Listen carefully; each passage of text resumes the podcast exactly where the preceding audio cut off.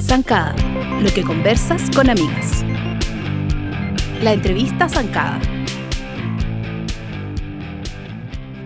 Bienvenidas a un nuevo episodio del podcast de Zancada.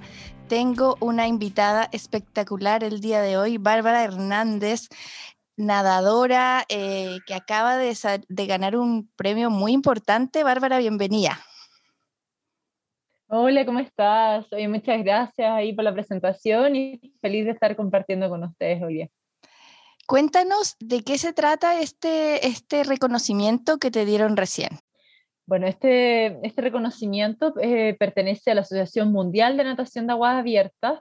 Eh, primero que todo, ya que te nominen dentro de las 11 nadadoras, eh, es todo un orgullo porque es primera vez que participaba, o sea, que reconocen a un a una persona chilena, hombre o mujer, eh, dentro de un universo de nadadores donde están las, las nadadoras olímpicas de aguas abiertas, donde están las nadadoras de hielo, que es como denominamos nosotros a ese tipo de natación donde competimos en temperaturas entre los 0 y los 5 grados Celsius, sin el uso de traje de neopreno, sin ningún tipo de lanolina o aislante del frío. Y en esa disciplina tan extrema, yo soy actual campeona del mundo y por cuarto año consecutivo número uno del ranking mundial en mi categoría. Entonces, el que ya la Asociación Mundial em, te identifique eh, dentro de todos los países del, del Tú ya estabas feliz con eso. Una tremenda chochera.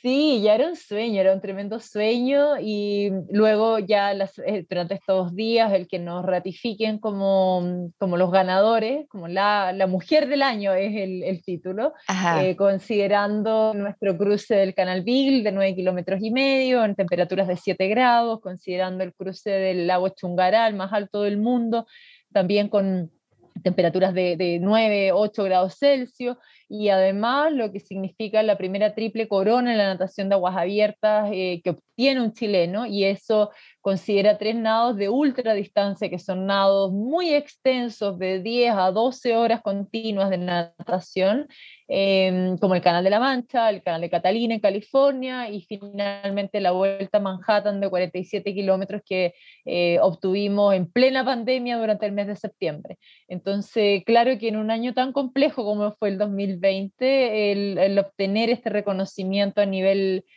nacional llena de energía, no tan solo a mí y a mi equipo, sino que eh, espero sea también la forma de, poder al fin contar con los apoyos necesarios para que en especial ellos nos sigan trabajando gratis. Por eso significa tanto para mí este reconocimiento, en verdad. Eso, tú hablas, tú eres la que nadas, pero hablas en plural, cuando dices ganamos, recorrimos, porque tienes un equipo.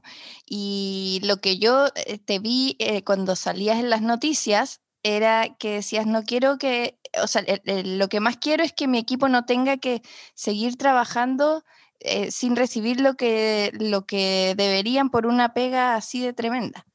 Cuéntanos qué necesitas tú, quién es tu equipo, cómo se compone. Bueno, eh, mi equipo está compuesto de alrededor de cinco personas. Eh, nosotros nos entrenamos como profesionales, por supuesto, pero no vivimos de la natación ninguno. Yo soy psicóloga y magíster de la Universidad de Chile y paralelo siempre hemos trabajado de mis ahorros, es lo que yo eh, gestiono o, costeo también estos nados internacionales que son em, carísimos, carísimos.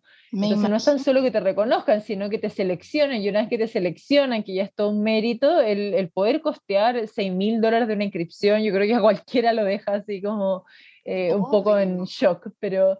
Eh, entonces mi equipo está compuesto de mi entrenador de toda la vida, desde hace 25 años que trabajamos juntos, em, ya él es una persona de 75 años, entonces claramente lo que yo eh, le proponía, le solicitaba en el deporte es que por lo menos él que un sueldo, que fuera el sueldo mínimo. Entonces vamos a ver cómo nos va con esto esta semana, eh, porque no hay respuesta y no ha habido respuesta en todos estos meses. Em, y además, por supuesto, está mi fisioterapeuta, que también es nadadora, que eh, son grandes amigos que pasan a ser familia, estamos hablando de personas que conozco hace 15 años. Eh, em, ella, eh, ella me ayuda con la recuperación, con la hipotermia, em, con la técnica. Está también Carolina Rodríguez y su marido, que por una parte me ayudan en difusión audiovisual, material, fotografías en alta. Ambos son son comunicadores y, bueno, la, yo la conocí en la universidad, competíamos juntos por la Universidad de Chile, eh, hace ya también 15 años y ella eh, estudió arte, tiene un, posgrado en gestión cultural, eh, está mi nutricionista, por supuesto, tengo un cardiólogo, y, ellos no solo se encargan de su área, sino que significa que cuando viajamos a todo el mundo tiene que hacer de todo, pues, o sea, desde kayakear en la mitad de la noche, estar esas 12 horas que, mm, que estoy eh, nadando, ellos tienen que estar atentos de la coordinación con el capitán de la embarcación, con los jueces, eh, con la alimentación, que es la que me entregan, y, y la logística de cada uno de estos nados también es, es bien desgastante. Entonces, eh, por eso yo siempre hablo en plural, porque siento que cada nado es, es, una conquista en equipo, no sola sería absolutamente imposible poder alcanzar cualquiera de estos desafíos. Bueno, veamos ahora, se verían entusiasmar como que un país tan extremo como el nuestro eh, debiera, debiéramos aprovechar como nuestras aguas heladas y, y subirse a este carro de la victoria, aunque sea por, por, no sé, por interés, ¿cachai? Pero como... Eh, pero ¿sabes lo que es lo más triste? Porque bueno, pasamos esta semana de una alegría así a tope a encontrarnos con la triste realidad de que no es que haya más apoyo ni que vaya a haber más apoyo, sino que al finalmente creo que soy como, soy y somos, junto a mi equipo, como el Quijote de la Mancha. Eh, como peleando con estos molinos de viento, tratando de, de, plantear una realidad eh, que las autoridades no sé cuántas décadas van a tener que pasar em, hasta que comprendamos que la natación de aguas abiertas, em, e, en un país donde tiene una costa infinita, donde tenemos tantos lagos y ríos, es una prioridad. O sea, esto no es solo practicar actividad física, sino que la natación es un deporte que te salva la vida, así de radical.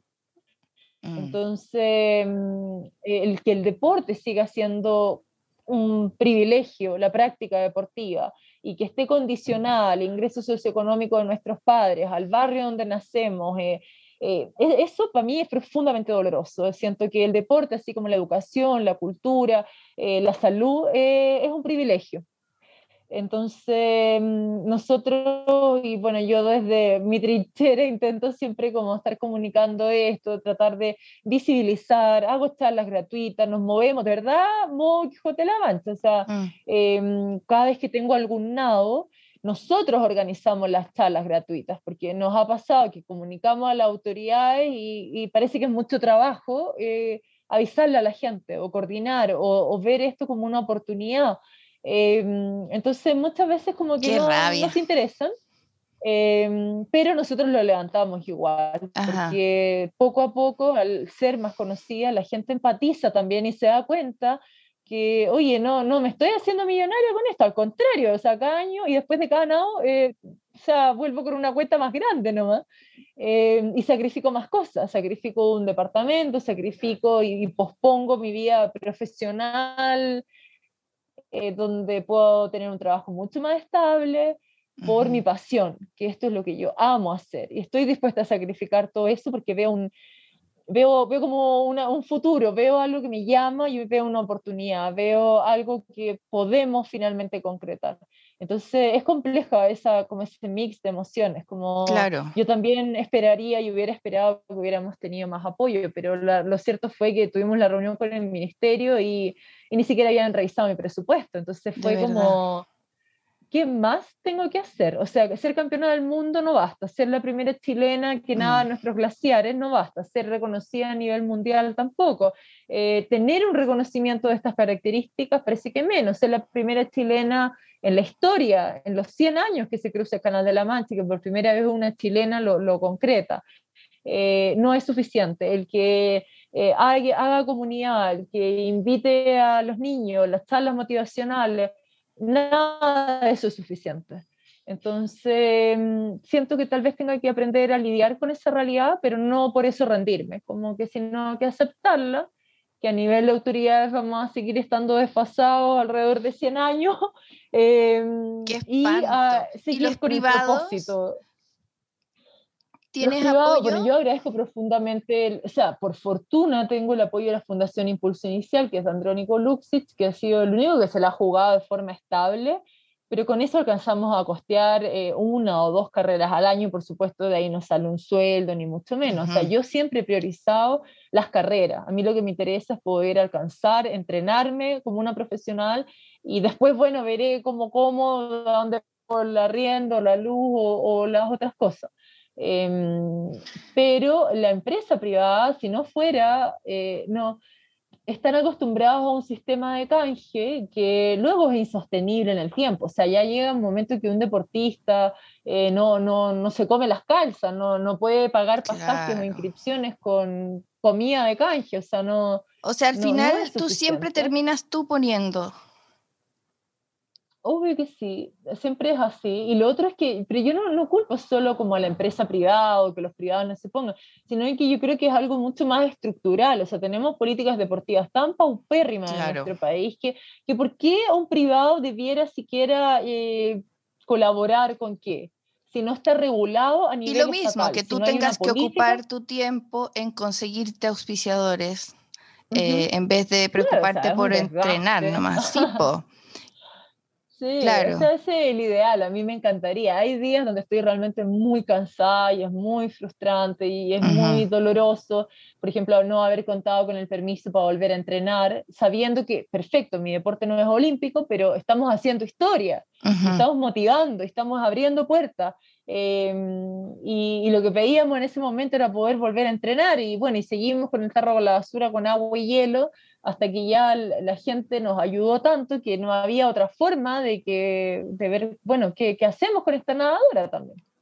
Pero entonces hay días así, pero para mí vale 100% la pena cada vez que tengo la oportunidad de hablar con los niños, con las niñas, cada vez que veo cómo en regiones se están articulando cada vez mejor los grupos de aguas abiertas, cada vez que puedo ir a competir y llevar nuestra bandera, literal, el último lugar del mundo, es una gratificación, es una alegría, es como uno dice, ya vale la pena. Eh, yo soy de acá, yo soy de Magallanes, yo soy de, de cada una de estas aguas y glaciares y, y, estos lugares me están tan esperando. tuyo, tan como genuinamente tuyo. ¿Y cómo partiste, Bárbara?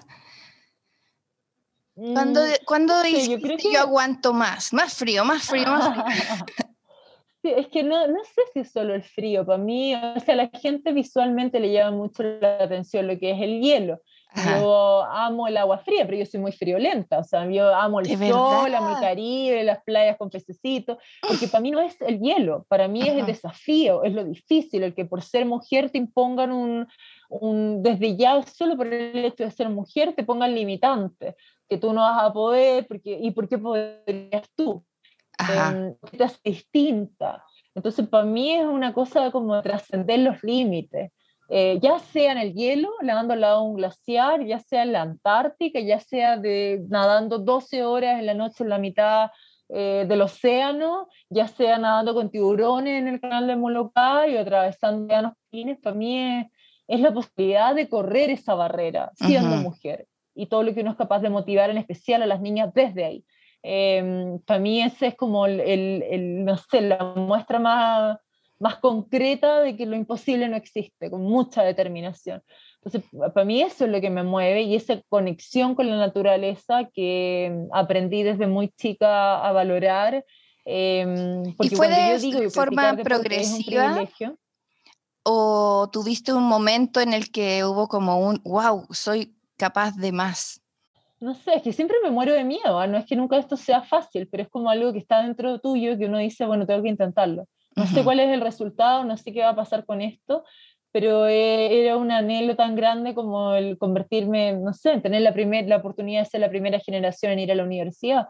Pero para mí el deporte es eso, la natación es eso. Eh. Yo soy recoleta, tengo mucho esfuerzo donde ir a la playa, donde ir al mar, donde ir a la nieve, eh, es algo era algo casi imposible. Entonces, las pocas veces que podíamos ir al mar, eh, era mi hogar, era yo estaba todo el día y por suerte tengo papás que, que siempre lo comprendieron así, me ayudaron a, a, costeando un lugar donde yo aprendiera a nadar y luego con esa misma pasión nos ganamos la oportunidad de becas, no por una buena que por ser una, una, no sé, una nadadora y una niña eh, apasionada y muy responsable. Para mí siempre fue un privilegio, porque yo vengo de, de, un barrio donde vienen millones de personas, que es donde uno no tiene áreas verdes para ir a, correr, para ir a practicar. Nosotros íbamos a un cerro, ponte, y yo me imaginaba que todas esas cosas de colores que yo veía eran flores. Y, y, siempre me gustó mucho leer, entonces me imaginaba, me pasaban unas tremendas películas y cuentos en mi cabeza, porque esas cosas de color eran basura. Entonces, Wow. Ah, teniendo la oportunidad, el estar en Patagonia, el ir a las regiones, el estar en el mar, el conocer el mundo, es un, es un sueño hecho realidad. Entonces, desde ahí yo creo que viene esa conexión con la naturaleza, em, que es algo que se ha ido forjando con, conmigo desde estas experiencias, el cómo uno es capaz de sobreponerse a la adversidad, de no perder la pasión por un sueño y de pesar de cero y de persistir, y para mí eso aplica en todo, ya sea en el agua con hielo, ya sea en, en la vida o en los duelos, es como parte de lo que uno aprende o debiera aprender tal vez. ¿Y cómo haces para mantener como tu estado físico cuando tienes que, estás entre carreras, por ejemplo, y tienes que trabajar? Tú me dices, yo tengo que trabajar para ganarme la vida. Eh, tu alimentación, el tema, cómo, cómo mm, es complejo porque yo creo que una de las, o sea, no es carencias, pero una de las principales dificultades es la falta de descanso. Mm. Entonces, llegó un momento en que ya ese ritmo de vida, de tener que estar, yo, yo, fui directora de deporte acá en la comuna donde vivo y dejé el cargo con dos años y con muchas ganas de haber seguido trabajando, pero eh, más allá del factor político que siempre me, me, complica, em, era el, ya no, no alcanzaban más horas del día, o sea, me levantaba todos los días a las 5 de la mañana, entrenaba de 6 a 8 de la mañana, trabajaba de lunes a domingo, em, coordinábamos los viajes, me iba a competir, pero eso significaba planificaciones, eh, con una entrega y un desgaste tan alto que ya no había nutricionista que me encanta, que es la Camila Cerca y es brillante, pero me faltaba descanso. Entonces, si yo quería nadar, eh, seguir completando estos desafíos del Ocean Seven, que son los nados más difíciles alrededor del mundo, eh, ya se hacía insostenible. Entonces tuve que tomar una decisión bien compleja y dije, bueno, me dedico a nadar. Eh, y ahí veré cómo, hasta cuánto aguantan los ahorros y mm. cómo vamos a sacar esto adelante. Em, pero yo creo y siento que si uno lo quiere todo y más, tiene que estar dispuesto a darlo todo y más. Y a veces darlo todo y más significa eh, abandonar otros sueños en pos de un propósito. Em, y este año pasó el año más del, del, apocalipsis, le puse yo, el año más sí, total. 2020. Y este año, pues, muchas maratones son, vienen por lo menos tres nados gigantes, que son nados de 10, 15, 20 horas, eh, íconos a nivel mundial, o sea, nados muy importantes. Eh, entonces la presión es mucha, porque la mayoría de los nadadores no, no consiguen estos nados en su primer intento, pero nosotros no tenemos más chance. Por tanto, tenemos que entrenarnos eh, con una dedicación absoluta. Entonces, entre medio de mis entrenamientos, bueno, yo hago charlas, trabajo a veces con consultores, eh, yo, yo, le pongo, tengo maratón por Santiago, que significa que ando recorriendo Santiago entre reuniones y cosas y gestiones y entreno y voy. Maratones en, en, mar y tierra. en mar y tierra. Y claro que hay días que es mucho más desgastante y hay otros días en que, no sé, como siento que es parte del, del, propósito y que mm, estoy dispuesta a pagar el precio y que todos estos reconocimientos a nivel mundial o, o el cariño de la gente, el, como que los niños te escriban, que las niñas te mm. escriban, que cuando te conocen te andan buscando la cola sirena. ¿sabes? A mí me, eh, es una ternura, es un, y uno dice, sí, esto es, este es el camino, es difícil, a veces duele, pero este es el camino, esto es lo que hay que hacer y vamos bien. Bueno, ya que ¿qué más puedes ganar ya? ¿Qué más puedes hacer para que atinen? En verdad, eh, tu disciplina es increíble, es demasiado chile. Eh, y bueno, estaremos siguiéndote los pasos, los nados y todo lo que hagas y bueno, apoyándote desde dar un poco también a conocer más lo que es esta disciplina tan bonita y tu entrega gigante y sobre todo como el, el, fomento que tú haces en, las niñas. eh, que vean que pueden lograrlo. Así que te agradezco un montón, Bárbara, habernos acompañado. Muchas gracias. No, muchas gracias por tu tiempo y cuenten conmigo. Yo de verdad creo que mm, de cierta forma tenemos y hacemos como una tremenda comunidad y ese debería ser el objetivo de cada una de nosotras.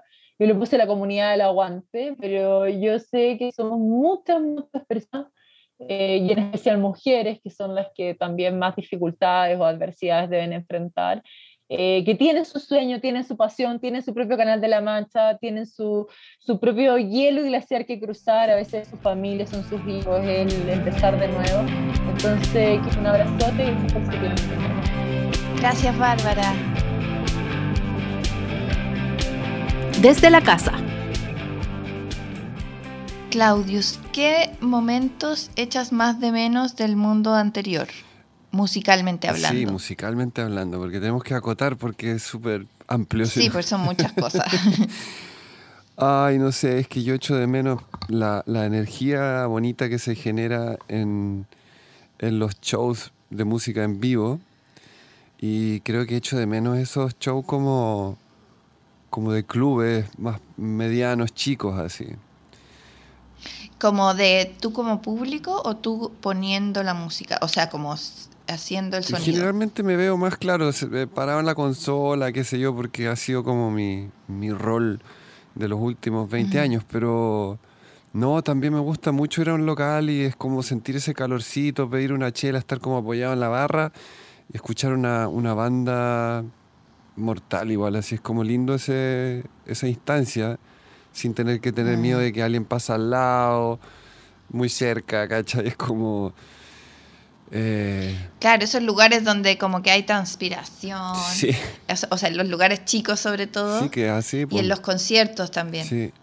Sí, yo creo que ahora que nos, hemos vuelto todos expertos en virus y bacterias y todo, tengo el, temor de que em, es probable que ni siquiera cuando ya, ya hayamos logrado como superar esta, esta pandemia, que la gente vuelva a tener quizás la actitud relajada que tenía cuatro años atrás o tres años atrás.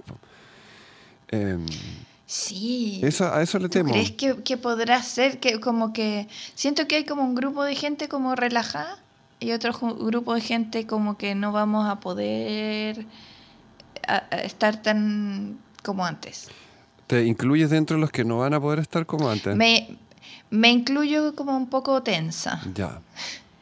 Yo creo que la yo creo que voy a tratar de hacer todo lo contrario porque pienso que yo creo que si, si, si nos ponemos así como medio esotérico, eh, debemos funcionar más como un solo organismo.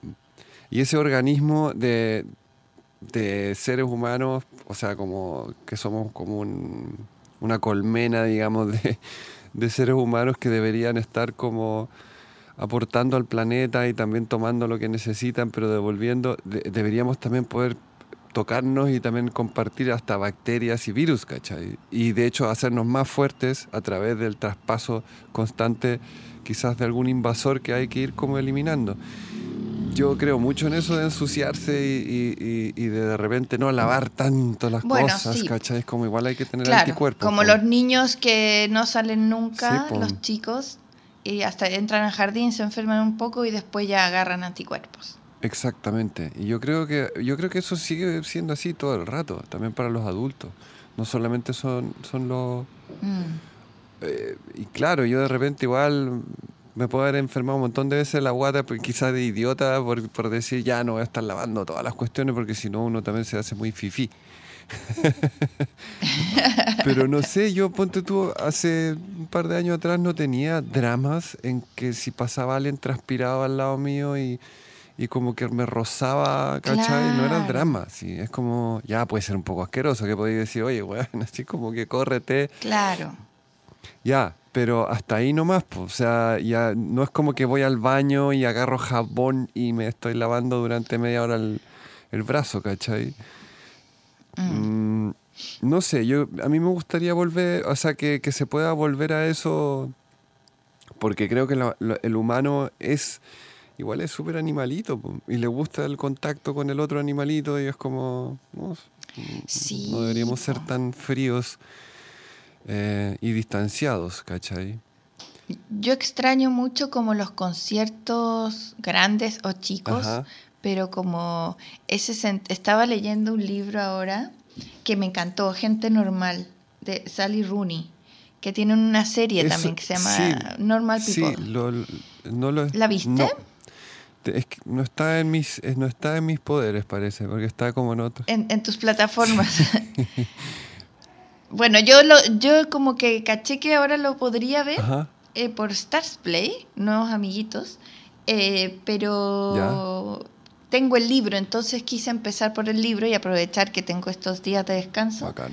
Y avanzo súper rápido. Yo digo que leo poco pero, eh, o que leo lento, pero en verdad lo único que necesito es tiempo. Bueno, sí. Y bueno, en una parte del libro eh, que está es súper lindo relatado, son como de dos adolescentes. eh, ella dice como nunca había entrado, nunca había ido a una discoteca antes y entré y la música estaba tan fuerte que la sentía en el pecho. Mm. Y fue como, ¡ay! Esa sensación no la tengo hace tanto tiempo. Y es tan heavy como cuando sientes como en la caja, así como en el pecho, Sí. que rebota la música Sí, po. y no escuchas a nadie hablar porque lo único que escuchas es la música. Eso echo de menos. Mm. Sí, po. Poco para quedar sordo, pero Sí, terrible que salís sordo real. no, pero te, o sea, Yo creo que he, poder- he perdido algo de todos hemos audición perdido con de tantos años. conciertos. Sí, pues. No, pero en general también la vida en Santiago, ponte tú, es hiper ruidosa. O sea, si tú algún día te detienes a, a cachar el ruido del metro, de las micros, es, es son niveles altísimos. Pero uno ya como que los Mm. toma nomás. Y la calle, Claro. o sea, un bocinazo al lado. Y es- eso te es, desgasta. mal- es maldad, po. Oye, sí, po, pero yo creo que eso, eso es lo que... Pero tiene todo que ver con más seres humanos, po, ¿no? O sea, no con... Porque si te pasan un local vacío y te ponen Sí. el equipo a todo chancho, claro, igual sería una, una sensación como de videoclip, así, tener un local así. Claro. Pero no sería lo mismo, po, si la gracia de esos lugares es la gente, po, es como lo que se genera. Es po. la onda, Sí. la energía. Yo he llorado en conciertos como de emoción. De más. Al principio cuando por sale... las canciones, por la gente. Sí, po. Al principio siempre encuentro que es como muy, muy fuerte la, la- esa sensación como de, de una felicidad como, a- como abrumante, Sí. así, cuando sale la banda. así. Como Sí, euforia. euforia. po. Sí, qué lindo eso. Qué lata. y te... Sí. Voy a llorar. Pero acordémonos de, de los que de los conciertos que nos han gustado mucho. También podríamos haber, hablar de un, partir por unos que hemos ido juntos. Eso. Que el otro día me acordé. Que, Cuando, cuando nos topamos vimos- en Lollapalooza también una vez. po. Ah, sí, po. Pero tú siempre estás ahí como trabajando. Sí, pero no, ahí yo- Y después te dais la vuelta. Eso, eso estaba haciendo, sí. Sí, es que igual es como Sí. un show y te quedas con el brazalete y, y aprovechas. Sí, obvio. ¿Y tú tienes brazalete artista Eh, en Lollapalooza? creo que esa vez, O- una o vez tuve staff. sí, tuve como, como harto acceso a distintos, distintos camarines y la otra vez no. Pero en realidad tampoco, tampoco era por eso. o sea, Bueno, lo que uno quiere es ver lo que está afuera. eso. Yo he tenido de prensa, Oh, siempre, pero nunca camarín. O sea, nunca como en la parte Artist Village, mm, nunca he entrado ahí. Yo creo que yo tampoco. No, Artist Village no, nada que ver. Pues, o sea, ahí, ahí es a donde... No, yo he estado en camarines como de donde estaban mis músicos. po. Ahí sí tenía obviamente acceso. Pero los camarines, no en, el, en la parte... Ya. Oh, no, sabes que igual me, me importa siempre tampoco esa cuestión de que igual yo estoy súper como acostumbrado a que cuando uno trabaja es como que nadie te debería negar el acceso para ir al camarín a hablar con el artista que estás trabajando. Claro. Pero si llegáis dos horas más tarde, hay otro artista en el mismo camarín y en realidad entonces ya no corresponde, ¿cachai? Entonces como en un Mm. festival es muy distinto todo. Oye, pero sí, yo... Yo me acuerdo que nos, que nos encontramos, en, o sea, nos juntamos varios amigos en, El concierto Police. en el Estadio Nacional, en el concierto Police. Eh, sí, el otro día me acordé. y la. Barbarita me decía, ¿y cómo te encontraste con ellos? Oye, sí. Y digo, Claudio. po". Es lo más fácil del mundo buscar a Claudius en, la cancha. ¿Verdad que sí? Al final la cancha no es tan grande. Uno la ve, bueno, cuando esa media hora o una hora antes de que empiece el show, es como que está todo medio medio suelto todavía, como que no están tan apretados. Y ahí sí pues, uno es muy visible. Después yo no sé, ya difícil. Ay, lo pasamos tan bien. Yo, y me acuerdo que yo estaba en un momento ya como sentada con la maca eh, y pasó la esposa de Sting, Trudy Styler. Ya. Como con un gallo, pasaron caminando rápido por la cancha y yo así como, ¡ah! y salí persiguiendo así ya muy grumpy, pero no la alcancé. Menos mal, qué vergüenza. Ay, qué bueno, sí, sí me acordé. Y yo creo que también nos vimos en algún Radiohead, ¿o no? Era el de Radiohead, sí, el de Radiohead que, que, mm, que está Kraftwerk. No, perdón, Beck. Chucha, no, me, no. Ah, yo fui al de Kraftwerk. No, mentira, Beck fue, yo, Beck fue con Police. Eso fue. Nada que ver, po. Beck fue con Police. Sí, pues yo por eso, de hecho, yo estaba muy dudoso si es que iba a ver a Police o no, porque era como pucha, igual es como, como, sentía como que era un tour un poco de negocio. Así como decía ya, Ay, y te da, te lo, iba a decir como, ay, qué lata, me voy. No, no, no, iba a decir como, no sé si comprar las entradas. Y cuando me enteré de que, de que ah. Beck estaba de, de banda... De telonero. bueno, telonero, digamos, de banda, de banda invitada. Banda invitada en el fondo. Y ahí no, no lo pensé tres veces, porque yo pucha, soy muy fan de Beck, entonces, pero me dio mucha pena porque en realidad tocaron con luz, eh, como que no le dieron guataje, fue como fome el show de Beck. O sea, no fome por ellos, sino como que los, como que los siento como que lo hicieron como lo achicaron un poco. Sí, era como muy simple. Sí, sí. Y no, y, yo, pucha, me, me, dio mucha pena porque conversaba con gente después que también fue el mismo show yo decía, pucha, yo fui por Beck. Ah, ¿quién es Beck? Ah, los que tocaron antes, sí, pero. Ah. Ah, no, no sé, como que no me mm. acuerdo. Así, ¿Cachai? Como que, lo, los, como que los lingunearon un poco, encuentro yo. O sea, bueno, para los fans de Beck fue como un poco decepcionante. Igual que lo de Kraftwerk, que yo creo que Kraftwerk hubiese sido mejor ir a verlos solos que antes de, de Radiohead. Sí, raro esos mix. Sí, sí. Bueno, yo fui a ver Lady Gaga, que no soy fan, pero me invitaron y dije... ¡Ay, qué bacán! Eh, cultura general. O sea, weón. Bacán. Qué ganas de ir. Y, y habría eh, esta banda... Ay, ¿cómo se llama? Una metalera. Pues la tenía recién en la... ¿Pero gringos también? Sí, ah, sí. Y que me, me encantaban. Como que me también sentí que el mix era raro era medio glam metal. Uy. Eh, ay, qué terrible, lo voy a buscar porque no puede ser que no me acuerde.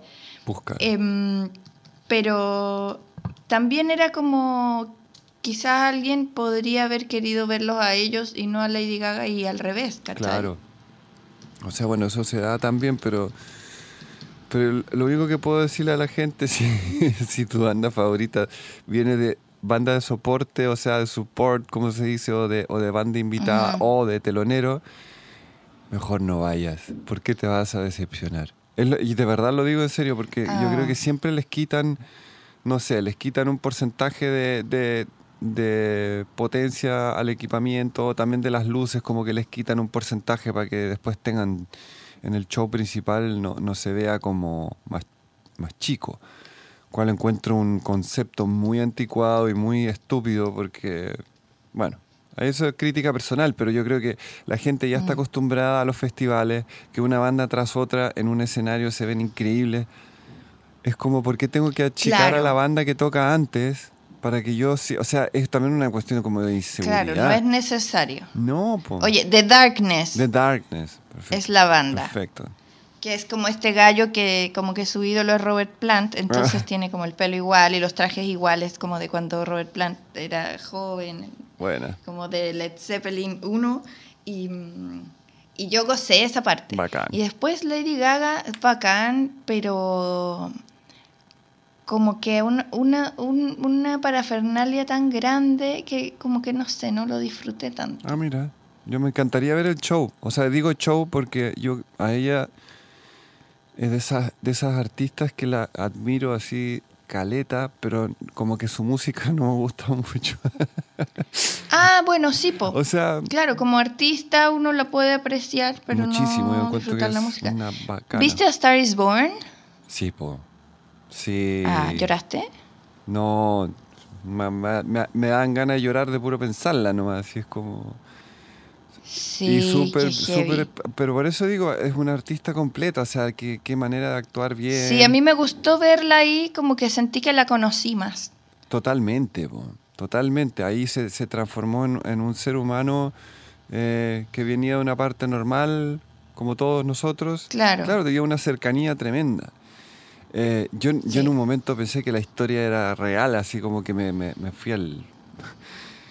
eh, Mm. sí, pues porque la No, pues, es súper potente la historia y yo te juro que pensé que era como la, la manera que ella había empezado su carrera, ¿cachai? Que le había pasado eso, pero después, claro, caché que era un... Ah, claro, es, es un remake, ha tenido varias versiones. Y, y como que la súper famosa en los 70 fue Barbara Streisand Ah, con Chris Christopherson. perfecto, por eso es que ya, ahora entiendo todo. La misma nariz. Sí. Sí, sí, de más que sí. Y tú cachai que Barbara dice nunca se lo operó porque le podía cambiar la voz O sea, y no iba a arriesgar a eso. excelente, po. y la hacía muy Yo la amo a Barbara guapa, además, Streisand. sí, o po. sea, reconozco que la amo porque a mis papás les gustaba, entonces había discos en mi casa. Sí, po. Entonces ese que tiene como con Barry Gibb, Ya. que se llama Guilty, es lo- me encanta así de principio a fin. Es demasiado bueno. Sí, no, sí, ella también. el una- mix. o sea, sí. Ya nos estamos poniendo viejos, pero está bueno eso. No Qué importa, hay que, música. hay que, pero mira, pasamos de. Lady Gaga a Barbara Streisand. No, yo creo que ella la debe admirar mucho también. Te apuesto que es, es como si le. O sea, no, no lo sé, pero me imagino que igual la, la debe tener en un punto muy alto. Porque también es de esas artistas muy completas, así como heavy. Sí, pues y actriz también, muchas películas. Sí. Es que me dio mucha risa porque con, con mis, con mis compinches de, de la banda que teníamos en Alemania, siempre me acordaba de que, de que mi amigo Fritz, que es el cantante de la banda, eh, te- este, este, estaba como enamorado de Barbara Streisand cuando éramos chicos, así. Y era, era ¿En una- sí, o sea, como que la encontraba ya, pero, o sea, como actriz mayor, ¿cachai? Pero era como, Ajá. como que le, le generaba como una locura, así. Le pasaban cosas. Le pasaban cosas. Y ahora eh, eh, en el chat el otro día también hablamos de esta película. Y también él, así también como... De, de nuevo le pasan cosas con Lady Gaga, pues le dije, pues ya te caché el gusto la nariz, weón. Es la nariz, compadre, así como... la cayuya. Bonitas narices, Sí. bonitas cayullas. Totalmente. Con mucha perso. Oye, otro concierto que no, nos vimos juntos, pero como un artista que nos gusta, que nos ha gustado en concierto es Bruce Springsteen. Ah, sí. Sí, el otro día me acordaba también de ese concierto. El 88 lo vi yo. Yo- Claro, y tú lo viste en Alemania. Sí, en Bremen, en una ciudad cerca de Hamburgo, o sea, al sur de Hamburgo. Y ayer era- y fue también y larguísimo. Uy, bueno, o sea, de lo que, de lo que lamentablemente... Te cansaste. Sí, no me puedo dejar de acordar de que en algún momento casi me desmayo así de, del cansancio. Porque eh, no es lo mismo ¿Pero qué onda caminar que estar señor? parado. En un, en un Claro. punto así. Me bajó la presión y me tuve que sentar así como que... Y tenía 18, 17, no sé, era muy chico, pero no me dio más nomás. Pero ¿cuánto duró? Cuatro horas y más encima que llegamos dos horas antes, entonces fue como... Claro, son seis horas de estar ahí parado. No, sí, o sea, al principio estábamos sentados, obviamente, empezó a llegar más gente, como lo queríamos ver de más cerca, obviamente éramos más chicos. En algún momento tenías Claro. que reservarte tu puesto parado. Y admito que en un momento fue así como, Bruce, cállate, me quiero ir para la casa, pero no, no sigas cantando porque no me quiero perder nada, ¿cachai? Así Claro, terrible la sensación. Yo me acuerdo que fui a verlo cuando vino a Chile hace unos años. Eh, como obvio no me lo iba a perder, No, porque es como así un icono gigante como de la música y pero nunca pensé que se iba a volver así como de mis conciertos top 5, así como increíble. Sí, pues, lindo. Increíble en el escenario con su banda, como no se cansa, como... Bueno, eso el otro día estuve eh, revisando lo- los conciertos de los Rolling Stones. Eh, hay un hay un Olé Olé, creo que se llama el documental, que está en la red de los de los de los clásicos netflixianos. em, que salió hace poco quizás allí, no sé, pero parece que ya tiene como cinco años ya el docu. Que es cuando vinieron el 2015 y después fueron a Cuba y tocaron por primera vez en. La Habana y que tocaron está súper bonito también está muy bueno el documental Ay, lo voy a buscar. Yo fui a ese concierto Sí, po. cuando vinieron. yo también fui y, y también fue así como o sea fue como esa sensación como de echar de menos eso de, de- de la, de la Mm. gente igual yo cuando cuando estaba ahí no lo pasé bien porque cerraron las puertas laterales hubo que entrar por la puerta de atrás se venía toda la gente que estaba levemente atrasada y casi empiezan a aplastar a la gente porque había un taco ahí súper mal Ah. organizado todo, ¿cachai? Así, eso, eso me dio mucha rabia. O sea, yo, yo escuché... Yo creo que yo estaba como al lado de, esa como plataforma que había, como pasillo. Sí. Eh, No, no sentí ese apretujen. No, yo es que yo venía entrando y ya está, ya empezaron a tocar cuando todavía estaba en uno de los túneles. Y, y empezaron a apretar porque la gente empezó a escuchar que el- partió el concierto y empezaron a apretar desde, a muy atrás. Y resulta que para entrar a la cancha por esa entrada había un como un puente a donde cabía máximo una o dos personas paralelas y en el túnel, te hablo del túnel del estadio, que habían 15 personas paralelas. Entonces es un evidente peligro si es que empiezan a apretar de atrás. po. Y no, y no había nadie que lo ordenara, entonces entre la gente había un tipo con silla de ruedas. Yo me hice un lado, esperé que pasara toda la masa, eh, me perdí cuatro canciones y entré así como un poco con la cuchara Mm. acelerada. Y recién como en la mitad del concierto me di cuenta dónde estaba, así, como que estaban los Rolling Stones ahí, de que Mick Jagger no paraba de saltar para todos lados. Em, Sí. y ahí como que lo gocé, pero desde las últimas filas. Como que ya no me quisiera meter más adelante, nada, quedé como medio traumado. Claro. Que muy, es, que- es que esa, es la, esa es la única sensación que a mí me... La estampida, la, la, la, cantidad de gente, Mm. eh, eso igual todavía tengo que admitir que mm, siempre me genera conflictos. Por eso siempre hablo de como que me gustan los lo- locales y los shows como más, más íntimos, porque es como...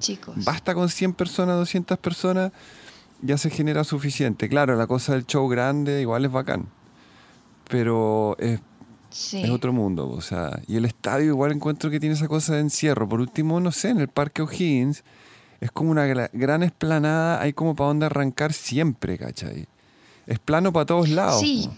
Es mucho más... Yo mis lugares son como al lado, adelante. Si quiero como mirar adelante, voy al lado, eh, como donde ya como que ya está desgranado el público. Ajá, ¿cachai? ah, sí, sí. Se ve súper bien por algún momento, por un ratito, ves de lado, y luego irme a poner al medio, casi como por la mesa de sonido, y, y, y ahí tener una panorámica del diseño del escenario, ¿cachai? Claro. Como que esos son mis, pero no, el apretujen lo hice una sola vez, pero yo creo que ya conté eso, que me aplastaron en, en Foo Fighters, Ah, sí, que me quedé esperando. Ay, Y ahí fue horrible, como nunca, nunca más voy a hacer eso. Como, no es sé. loquísimo, sí. o te- sí. No terminar. Oye, pero ya, para que no digan que nos gustan puras cosas viejas, eh, yo me quedé con ganas de, de dos, dos conciertos que iban a hacerse el año pasado y no se hicieron, que fue Harry Styles y Billie Eilish, Ay. que hubiera sido increíble verlos. Bueno, pero van a, van a venir, po. Van a, va, se va a Sí, pues son jóvenes, les queda, les queda harto rato. eh, y qué bueno que existía la, la voluntad de venir, o sea, lo iban a hacer si no fuera por la pandemia. Sí. Qué Pero son como, como dos artistas como muy fuera de serie encuentro en este momento. Sí, totalmente, qué bacán. O sea, yo iría feliz también, pero no, no sabemos qué va a pasar. O sea, yo creo que, Sí, o sea, no sé cuándo. o sea, este año mm, nada. El próximo año, aunque la gente diga que sí, yo Mm. no sé. Porque yo creo que también van a empezar a cambiar muchas cosas. Yo el otro día escuchaba como un, las planificaciones de las ciudades, ponte tú, en Copenhague tienen como en, en- en Dinamarca, que es como muy como pro humano todo así. Están diseñando como un, o sea, hay como un diseño hecho que es como la, el nuevo concepto que quieren hacer para todas las ciudades, como concepto de los 15 minutos, que tú en 15 minutos a pie o en bicicleta puedas llegar a todas las cosas necesarias Mm. y no tengas que atravesar la ciudad como para, eh, para nada, ¿cachai? Entonces que, que se dé esa ley como de los 15 minutos. Creo que es ni siquiera en bici, sino es a pie, porque 15 minutos en bici igual es como, no deja de ser su buena cantidad de kilómetros. Entonces, ese es el, el principio que están como, como también están cachando, que las ciudades van a cambiar los diseños, van a tener que a- eh, hacer más áreas abiertas, verdes, qué sé yo, para distanciar un poco más a la gente. Entonces, uno dice, claro, van a tratar de distanciar a la gente para que no se transmitan tantas cosas, enfermedades, qué sé yo, pero al mismo tiempo nos vamos a empezar a, a juntar como 80.000 en un festival de música. Claro, Entonces- como co- las congregaciones de gente Mm. van a ser Si se un se- tema. ¿Y se seguirá haciendo así? ¿O será que naturalmente la gente ya no se empieza a pegar tanto? Eh, Mm. ¿Cómo va a ser? Es súper... eh, eh, o sea, eh, todos quisiéramos como por una cuestión psicológica de volver un poco a casa, así decir, no, que sea igual que antes nomás, que no anden cambiando las cosas, ¿cachai? Pero es imposible... Pero está difícil. Sí, po, es que es imposible que después de un remesón como este las cosas no sean distintas. Lo van a hacer y hay que aceptarlo. O sea, Mm. eh, no, y no hay que aceptar todo tampoco, porque si, si me vienen ahora a instalar una, una aplicación en el celular para decirme de que tienen que saber siempre dónde estoy y todo, la, la, va a ser la chucha. Perdón, pero tampoco no hay que ser Bueno, ya, sí. Igual ya estamos bastante traqueado, sí. traqueados. Sí, pero todavía es como de cierta manera, entre comillas, voluntaria. Si yo soy tan tonto de dejar siempre prendido Instagram y WhatsApp y todo, y dejar las aplicaciones andando y dejo, nunca pongo modo avión ni para dormir, es problema mío. po. O sea, yo por último lo estoy, estoy teniendo conciencia de que me puedo... Yo creo que yo soy de esa gente, oye. Sí. Bueno, yo siempre cierro todas esas aplicaciones cuando no las estoy usando, las cierro.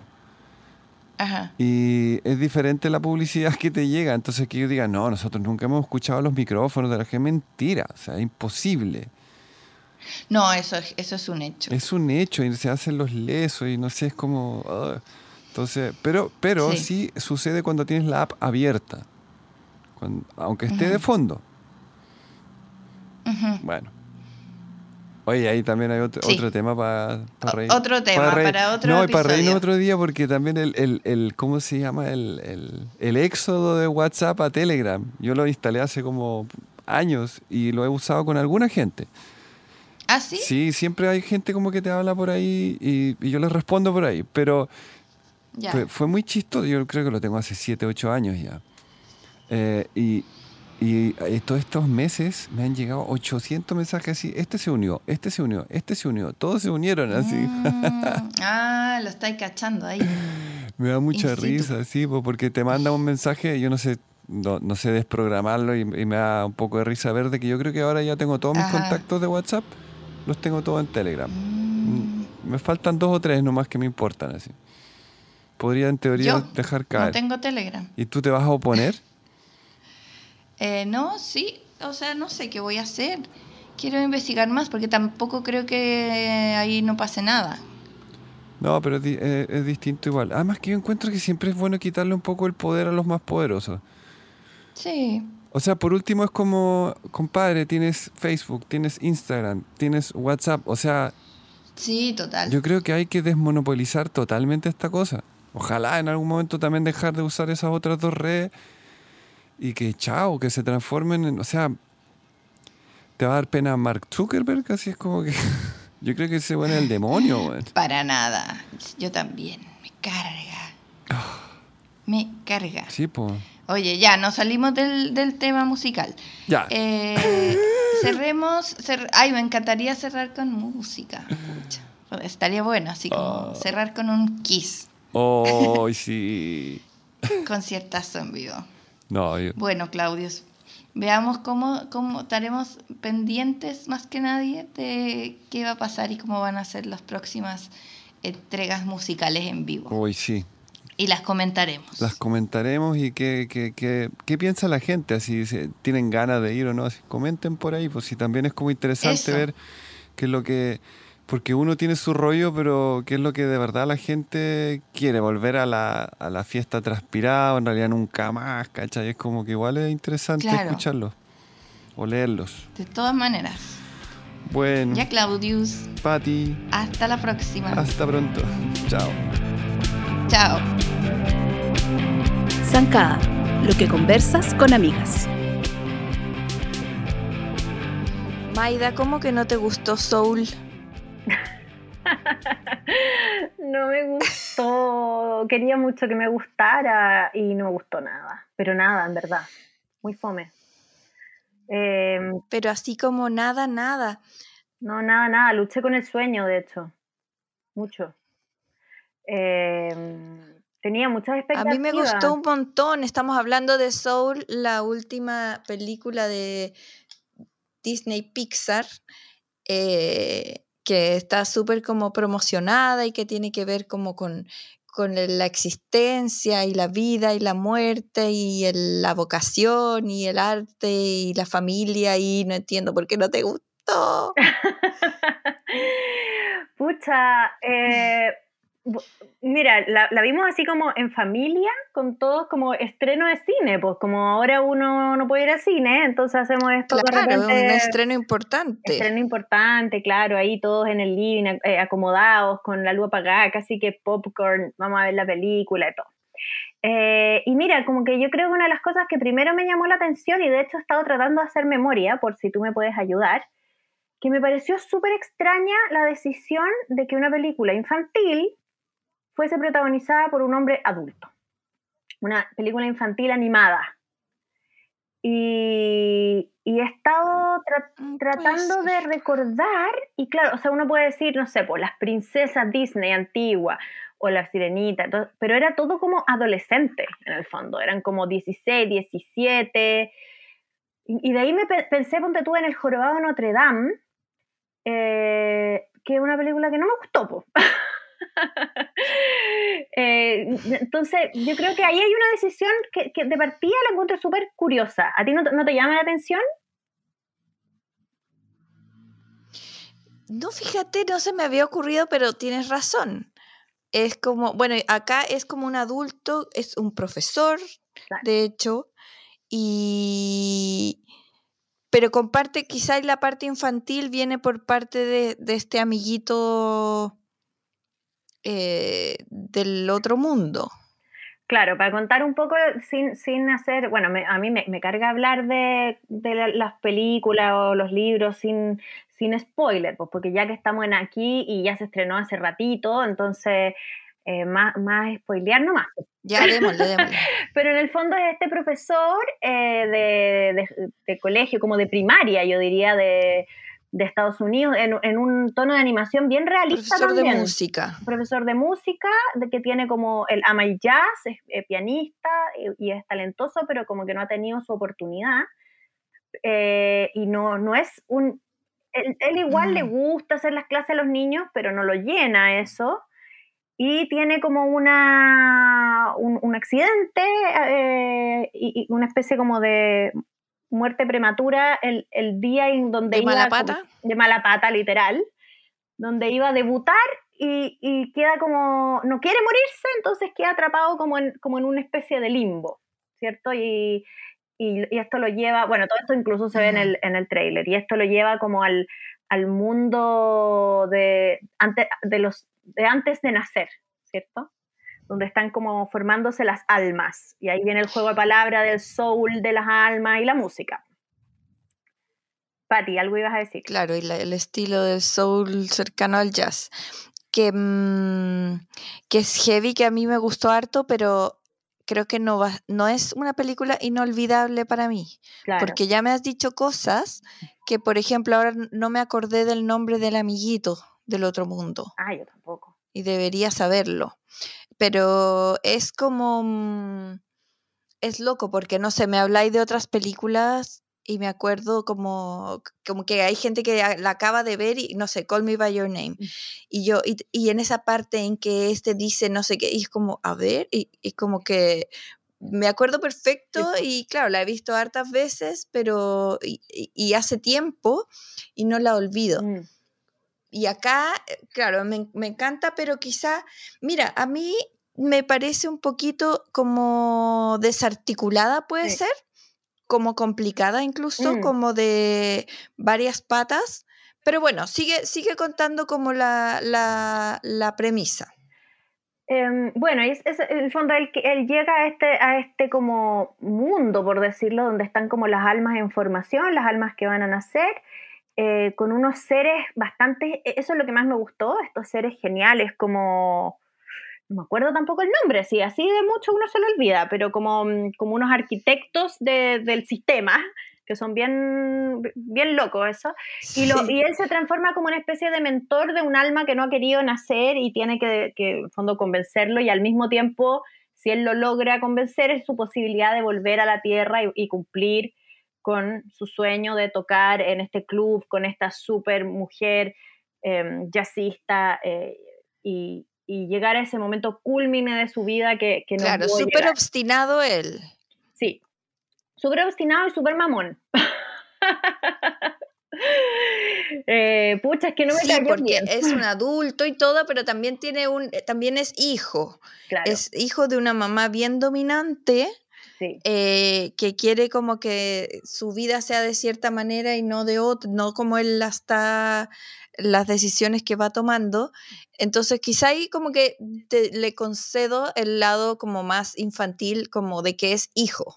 Claro. ¿Cachai? No es tampoco la historia de un papá, digamos. Claro, claro. A mí, a mí me llamó mucho la atención cuando yo vi el trailer, yo pensé que iba a haber una conexión mucho más fuerte con su lado, con, con su vocación de profesor, más como un School of Rock que uno pensaría, claro, también esa, eh, eh, a mí me encanta esa película, eh, donde tenía un profesor que es el, protagonista, pero los niños son súper importantes y, y, en el, y él en, el fondo llega a hacer esta, esta clase en School of Rock porque no tenía pega y termina transformando la vida de los niños y la vida propia en el fondo.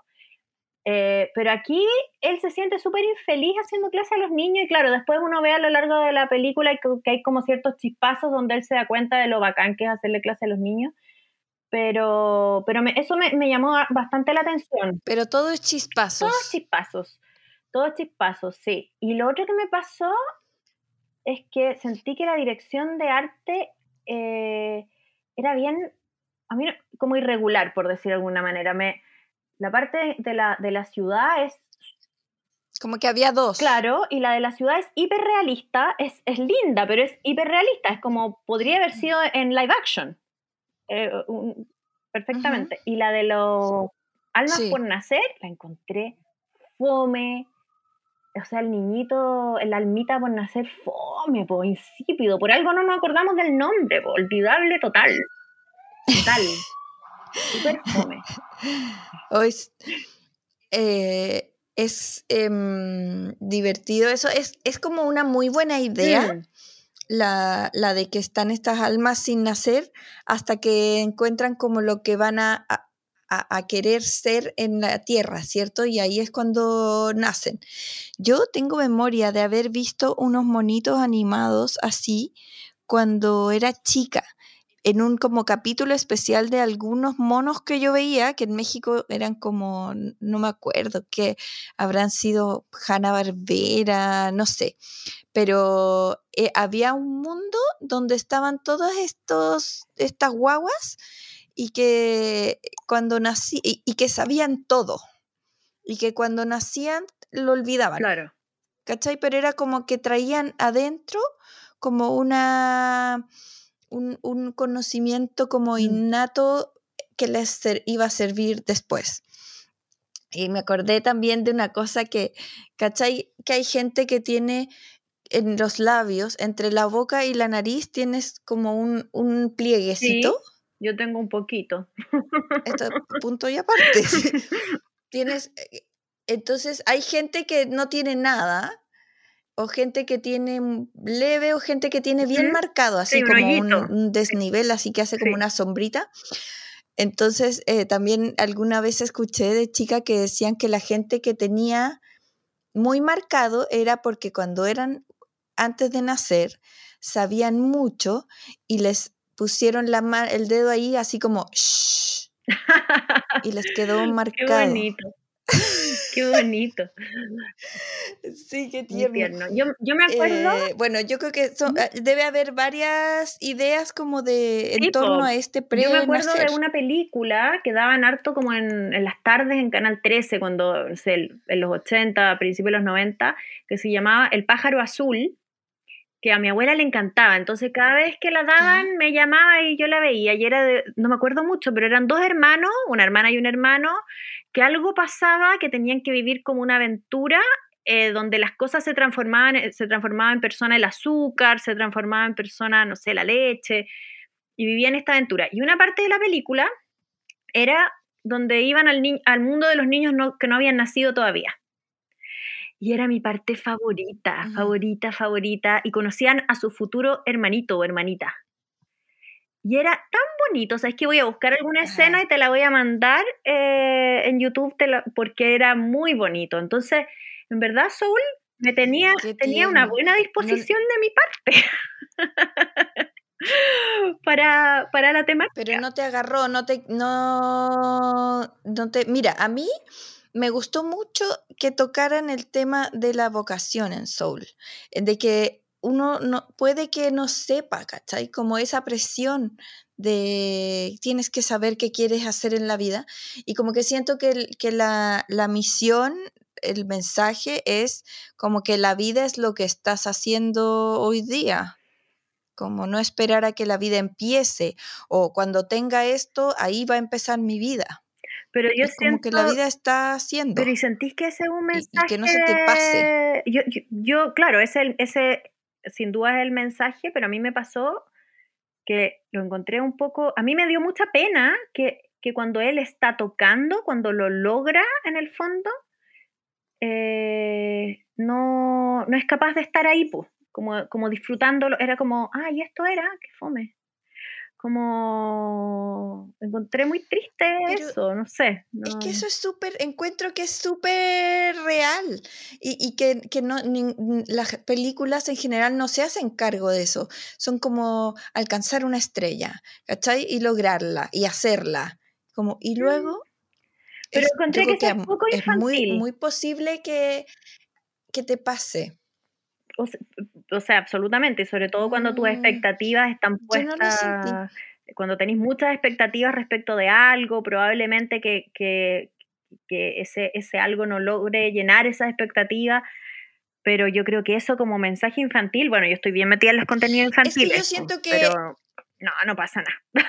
Sí, No, Yo siento que sí, que, que es como ya no puedes poner todas tus expectativas y pensar que ahí recién tú, e- tú eres alguien. eh, y también siento que te puedes equivocar porque yo creo que su verdadera vocación era ser profesor. Como que Mm. eso, eso es lo que le, le va a dar felicidad después. Lo digo por un pedazo, también es chispazo sí, pues, eh, que tiene con, con esa alumna talentosa, Claro. Mm. la trompetista. Eh, entonces siento que igual es, a- es como cuando en una película a una niña le gusta el super mino del curso y luego di- cacha que en verdad le gustaba el nerd, que era su amigo. ¿Cachai? Porque toda la película está tratando de querer estar con el super mino. Y cuando ya lo tiene, es como, hey amiga, no todo es brillos y, y, ¿cachai? Como hay otras cosas que te van a hacer más feliz. Y aunque te suene a que son menos espectaculares, ¿cachai? no, absolutamente, Y me gusta la- el momento que tiene cuando está convertido en el monito, que está como poseído, eh, porque como que ese ser del otro semimundo, eh, como que aprecia las cosas nuevas que hay. Y, y hay como un momento como súper lindo de, como de percepción del espacio, del aire, de la comida. Ese, ese pedazo me encantó. Además que puede ser que me haya conquistado más por la música. Ah, puede ser. Porque la música es de Trent Reznor y Atticus, no me acuerdo el apellido, que es este, que son como Nine Inch Nails. Y bueno, es seco en música para películas. O sea, yo como que lloré en, una parte. Porque la música me, sí, la música me, me, me, agarró. No, heavy. Sí, a mí me pasa que todo, que muchas de las cosas que como que tiene chispazos de genialidad, esos chispazos que decíamos, los he visto en las propias películas de Pixar. Porque, por ejemplo, eso que decís tú de las sensaciones, lo vimos en Ratatouille de manera hermosa, cuando el crítico come el Ratatouille y se vuelve a su infancia y, logra transmitir la película lo que es sentir los sabores. Por otro lado, el volver al mundo, ya Coco lo hizo yo cada vez que veo Coco, no, de hecho hoy día la vi un rato en la mañana y es como la cagó esta película, impactantemente hermosa, hermosa, hermosa. Sí. Y, y, todo el mundo también como de las emociones, las sensaciones, la vimos en Intensamente. Exacto, que el mundo de los no nacidos se parece harto intensamente, encontré yo. Harto, no sé si te pasó. Y mira, intensamente, a mí es una película que la encuentro así demasiado inteligente, demasiado bacán, me, hasta a mí me dio una lección, eh, o sea, quiero decir, como hasta a mí que soy un adulto, mm. eh, pero también sentí que la gráfica era pobre, pobre, como que era, como que me falta un render, como, como que esta era la, ¿cachai? Como que me falta una capa de, trabajo, de ilustración encima. Sí, absolutamente. Y también a mí me pasó con Intensamente, que es como, qué buena idea. Encuentro además que el reconocimiento de las emociones, algo como realmente infantil que necesitamos que los niños aprendan, más que el tema tal vez de la vocación, o si te fijáis lo que decías tú de cuando a uno le gusta el, el, mino y después te quedáis con el otro, esas temáticas son mucho más ya de adolescencia. Eh, pero el tema intensamente era como, oh, qué bacán enseñarle esto a los niños, pero a mí también me pasó que tampoco me cerró esa película, como que me quedó en una, en una súper bacán idea, pero como que no sabían mucho cómo salir de ahí, siento. Ah, para mí intensamente el, mensaje, el único mensaje que me quedó a mí es, es necesario estar mm. triste. O sea, estar triste no es malo, es necesario. Y yo soy soy, yo me identifico con, con la alegría, como felicidad, como tienes que estar bien, pero ¿por qué estás triste? Pero, ¿Cachai? Como que mi intención siempre es como, ¿por qué no? Es como, igual, como hagamos que esto se vea más bonito, ¿cachai? Sí, sí, absolutamente. Y, y fue también como una súper aprendizaje. Igual, ¿cuál es tu favorita? Yo creo que la, no sé, si hablamos como de gráfica, eh, yo creo que Ratatouille. Ah, no, mi Coco. Es que Coco la encuentro perfecta. o sea, sí, Coco también. Es que además yo tengo mi rollo con mi abuela, entonces yo terminé de ver Coco y, o sea, es que mis, mis hijos estaban preocupados de mi, de nivel de llanto. Eh, ya con hipo. Yo no sé si estoy bien, es que es muy bonita. Eh, no, hoy día, que hoy día justo la, la, vi un ratito y todo el comienzo que hay de explicar la película, o sea, explicar el backstory con las banderitas mexicanas, no puede ser, es demasiado lindo. Para mí es, muy, muy hermosa. Pero la otra que he visto N, porque a mi hijo chico le encanta y que la encuentro magistral, es Buscando a Nemo. Es desesperante, pero es magistral. No sé qué te pasa a ti con esa. Mm, a mí me gusta Nemo, pero me gusta también, me gusta mucho Monsters. Inc. Eh, mire, con Ratatouille me pasa que lo encuentro precioso y además que Remy me, me da una cosa de ternura, así que no puedo, así como su, su pelito cuando está como en el frasco y, y, este Gil le pregunta como, o sea que tú cocinaste y él no, no, no habla porque no, y le hace, asiente con la cabecita y, y se pone las manitos adelante. no, puedo olvidarme. y cuando siente los sabores, Remy, cuando siente el queso al lado. Oye, es que yo igual no puedo olvidarme, es que, que son ratones Toda la primera parte donde, donde están en la casa de las señores. Bueno, cuando están en la cocina con me da demasiado asco. Sí, a mí también. Se me había olvidado esa escena del principio. Es violenta. Es Como, violenta. como que me acuerdo, sí. asquerosa y se cae el techo lleno de ratones y los ratones corriendo por para el agua, guácala, guácala. Qué asco. Cuatro. En mi casa la que la, Sí, la, la que la que son favoritos favoritos es Lo Increíble, así, pero es- yo creo que es de las que más vemos. Eh, porque es muy buena, muy buena. Y obvio que todos decimos que Ah. somos increíbles. Obvio que yo soy de las lo más, así que- Bueno, y todo esto gracias a Obvio. Disney Plus, po, que Ah, ahora... Por eso es que sabes todos los diálogos de, de Los Increíbles. Sí, pues me sé todos los diálogos. me sé todos los diálogos de lo Sí, increíble. y yo de creo que Nemo pondría Ratatouille, luego Monsters, luego Intensamente, luego Nemo, luego no sé. ¿Y Coco si no me te gustó apuras, tanto? ¿cachai? Ah, y yo sé, sí, no sé por qué se me olvida. Sí, Coco me gusta mucho. Aunque me pasa esta cosa de como, hey, esto mexicano existe hace mucho, ¿cachai? Mm. Como me parece bien, que está bien hecho, bien ejecutado, pero no es nuevo para mí Claro. Y como que para mí es como, como muy heavy. Mm. Eh, pero sí, me gusta mucho, es preciosa. Y, y esa animación de la abuelita Coco es que no, o sea, es demasiado bella. Sí, es precioso. Y la historia es muy Eh, buena. y me encanta el rollo como de lo de, además que las referencias que tiene es como no, no, el malvado. Oye, ¿y Bichos te gustó? ¿Sabes que nunca la vi? Nunca la vi. Y de hecho, como que, Ay, sí, como que me demoré en entrar al mundo Pixar porque tampoco vi en su momento eh, Toy Story. Las vi mucho después. Em, yo creo que la primera que vi fue Mm. Bueno, Toy. Story también son increíbles. Sí, Toy Story son Oye, y Up también me gusta mucho. Ah, Up, Up me, Ahí también lloré, pero como Bonipo, puede ser lo- los primeros cinco minutos más, más lloriqueables del cine. sí. Sí, la cagó. Sí, precioso. ¿Y sabes cuál amo que mu- tiene muchas críticas porque como que tiene cero fundamento de nada, no sé? Cars. La amo porque mi hijo mayor era guagua y la vio 850 mil veces. Entonces para mí, y la veíamos en inglés porque se la bajamos. odio. La odio. Para sea, mí es mí- esa época. No. Mi hijo menor la ama, yo creo que claro, entre Nemo y Cars, esas dos son las que más le gustan. Por suerte ama Nemo también. Y le gusta el, el score, la banda sonora, le gusta la música orquestada, ¿cachai?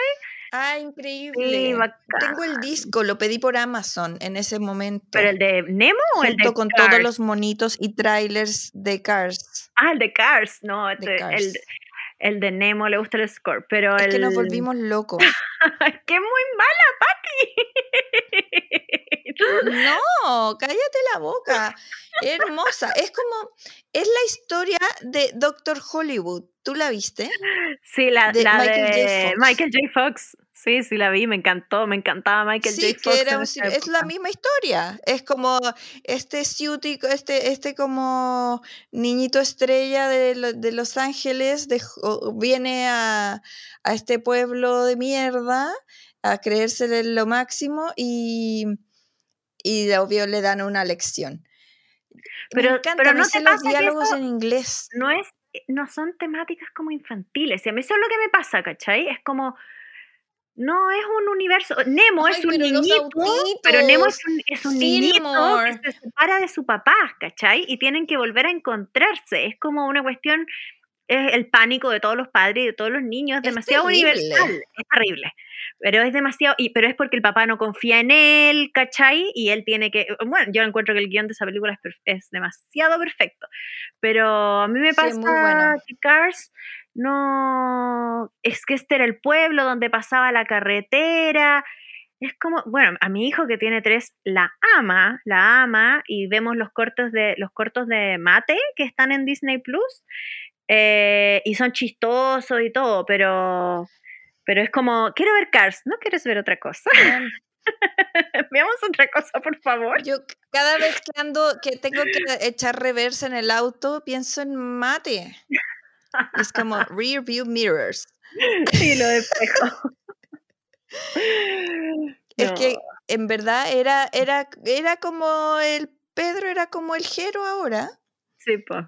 Entonces, cuando salió Cars, entonces era la locura. Y además que había todo el merchandising del mundo. Me acuerdo así, cumpleaños en que llegaba el cojín de mate, el mate que habla, el Cars, eh, como de, en todos sus formatos. Tenía todos los monitos.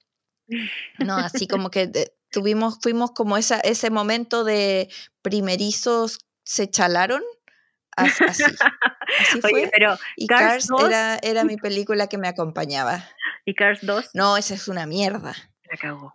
Esa es mala. Esa sí que es mala. No, no, no. Y después. No, es que ahí no sé qué les pasó, o sea. ¿Aviones? ¿Aviones? no, qué guay más mala. No, no, no. Eso olvidémoslo. No, Eso no existe. Malo, malo, pero malo. Yo la que nunca vi fue mm, después Monsters Oye, University. Monsters 2. Esa, esa te iba a decir. Eso. Esa no la vi. Esa no la vi. Ah, yo la vi. Mira, es bastante olvidable, o sea, es ni cagando como la primera que yo también lloré, así como el final, cuando el- la, Boo le dice Kitty, Ujú. Cuando él se, se como gatito, Sí, sí, sí. cuando se asoma y se acaba la película y tú así como, ¿por qué me hacen llorar y tengo que salir del cine llorando al último segundo? Eh, bueno, eh, es eh, increíble la, la Monsters Inc. Y la University, no sé, es, ma- es ma- es como ese enredo, cuando uno, yo creo que cuando se enredan es cuando quieren hacer algo muy bacán y no saben, o tienen varias ideas y las, no saben cómo juntarlas, no sé, pero tiene sus momentos divertidos. Oye, la que vi, re- la vi hace muy poco, o sea, muy poco te digo, hace tres semanas, que nunca la había visto, era Wally. ¿Tú la viste? Ah, ¿Sabes que la vi una vez? Y nunca más. Pero es bonita igual, pero No. rarísima. Rara. Sí, no, no sé por qué no, no me agarró. La vi una vez y fue como, ok. No, no tengo como así la super conexión. Creo que Iva no me gusta mucho. No, y bueno, también me es Además lo que dime si no es igual a un desodorante, que si lo pones de cabeza es igual. Hay un- unos que son rolón. Sí, sí, sí. sí. Bueno, igual es súper poco infantil también, pues, o sea, todo este mundo con estas personas gordas, es como una ciencia ficción muy, muy extraña. Oye, y se nos había olvidado, ya estoy Sí, revisando así la lista, pero mirándola. No era nuestro plan hablar de las películas Pixar, pero nos fuimos una por una, está muy entretenido. Eh, Onward. Seguimos, sí. Onward. ¿La viste? No. Esa se Es la estrenó. nueva, la de los sea, niños que se parten por la mitad. La nueva vieja, la nueva vieja. Eh, Pero y- eh, son como unos niños que, que buscan a su papá, sí, son como unos niños medio monstruitos. Eh, que claro, es que mira, es que no me acuerdo bien bien, la vi hace poco igual, ya, pero que ellos son como fanáticos de las historias medievales y bueno, y tiene algo parecido como que su papá se murió cuando uno de ellos era muy el chico. tráiler. Es bien bonita, es súper bonita en verdad. A nosotros también la vimos así en Ah, y familia. está en Disney Plus. Eh, ay, ¿sabéis que no estoy 100% segura? Pero Tiene que estar. Sí, yo creo que tiene que estar. Eh, la vimos hace, hace un par de meses y, mm, y esa se- como que todos terminamos así como, oh, qué linda. No es para nada como la gran idea súper innovadora del mundo, pero es como, oh, qué linda. Eh, es una historia de hermanos. Y sí es mucho más infantil, po, porque es unos Ya, la niños voy a con en el fondo se les murió el papá cuando ellos eran muy chicos. Uno tiene recuerdos del papá, el otro no. Y descubren que el papá dejó como una, eran como fanáticos de la magia y dejó como la receta para traerlo un día de vuelta a la vida, como para encontrarse con ellos. Mm. Eh, y entonces ahí hacen todo un viaje y, y el, el hermano grande y el hermano chico. Es eh, en términos como de lo que estamos hablando, como de temática infantil, es súper de niños, ¿cachai? O sea, es súper de la relación de los hermanos, de la aprensividad de la mamá, de lo que significa no conocer a tu papá y, que tú, y tenerlo también idealizado. Yo la encontré súper bonita, me gustó más que Soul. no sé, pasó como... Ay, me me, la vendiste bien. Eso, eso. pasó sin pena ni gloria, yo creo que por, un poco por la pandemia también, pero, pero yo la encontré bien bonita. Ya, la voy a ver, ¿sabes? Eso, vela, vela ahí con tus chicuelos. Véala en, en ya, pues. Seguimos pelando la seguimos próxima. la próxima. Me voy a ir a ver de nuevo por milésima vez buscando a Nemo. Un beso. Nos vemos. Chao. Escúchanos cada semana en Spotify o en tu podcast player favorito como el podcast de Zancada. También te invitamos a seguirnos en Instagram, Twitter y Facebook como Zancada y a leernos todos los días en zancada.com, donde encuentras todos los temas que conversas con amigas.